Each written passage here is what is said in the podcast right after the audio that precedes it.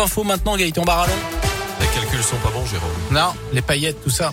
On y va. Bonjour Jérôme, bonjour à tous. C'est à la une de l'actu ce lundi. Moins de trois semaines désormais avant le premier tour de l'élection présidentielle. Et comme chaque semaine, Radio Scoop vous emmène à la rencontre des électeurs, mais aussi des militants pour chacun des candidats en lice. Ils sont 12 au total.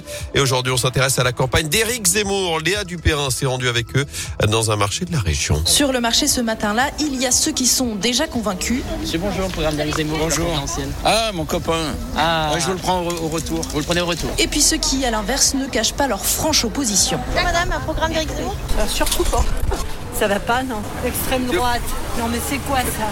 Mais on n'est pas comme ça, nous. Pas simple de convaincre pour Victoire, 30 ans. Elle a rejoint le mouvement Reconquête au lendemain du discours de Zemmour à Villepinte. Globalement, la ligne générale que tient Zemmour, pour moi, c'est une vraie ligne de droite, c'est-à-dire une ligne qui est ni européiste, ni ultralibérale. Et c'est une ligne qui correspond vraiment euh, à l'idée du souverainisme de droite. Pour cette professeure de philosophie, l'ancien polémiste reste le plus convaincant. Zemmour a le courage de vraiment parler de l'identité et de la transmission. Beaucoup plus qu'au Rassemblement national, beaucoup plus que chez Dupont-Aignan et même, même Philippot. Elle regrette enfin l'absence de débat avec le président sortant.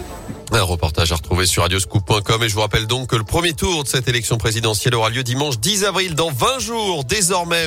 En bref, à saint des travaux à prévoir sur les routes. Cette semaine, la RN 88 sera fermée pendant les quatre prochaines nuits à hauteur du tunnel du rond-point en direction de Firminy, chantier d'entretien. Fermeture à chaque fois de 20h30 à 5h30 à partir de ce soir jusqu'à vendredi matin. Il y aura une déviation par la 72 et la Rocade Ouest. Notez que la circulation se fera sur une seule voie dans l'autre sens en direction de Givors. Des manifestations aujourd'hui dans plusieurs départements de France contre l'envolée des prix des carburants, des opérations de blocage ou de barrage filtrant dans les Bouches du Rhône, le Doubs, la Manche et le Nord. Pour l'instant, des taxis, des VTC, des transporteurs routiers, des entrepreneurs du BTP réclament des aides supplémentaires après l'annonce du plan de résilience la semaine dernière. Enfin, des tonnes de dons pour les réfugiés ukrainiens. Un premier camion de la ville de Saint-Etienne a quitté ce matin le centre technique municipal. Direction Katowice en Pologne, ville jumelée avec Saint-Etienne pour acheminer cette aide humanitaire. Alors que 10 millions de personnes désormais fui leur foyer en Ukraine. Dernier chiffre du haut commissaire des Nations Unies pour les réfugiés. De son côté, le président Zelensky dénonce un acte de terreur dont on se souviendra même au siècle prochain, alors que la ville de Mariupol est toujours la cible de bombardements intenses de la part de l'armée russe au 26e jour de l'offensive décrétée par Moscou. En foot, la fin de la 29e journée de Ligue 1. Marseille a battu Nice de Buzyn hier soir et s'installe à la deuxième place du classement. L'OM, prochain adversaire des Verts, ce sera samedi 2 avril à 21h dans un chaudron qui s'annonce bouillant et bien rempli. La SS toujours 18e et barragiste après son nul vendredi soir un partout face à 3. Des Stéphanois qui en profitent tout de même pour récupérer un point sur plusieurs concurrents directs au maintien, notamment Metz et Bordeaux, les deux relégables battus hier. Défaite aussi de Clermont, match nul de Lorient. Aucun des six derniers ne s'est donc imposé ce week-end.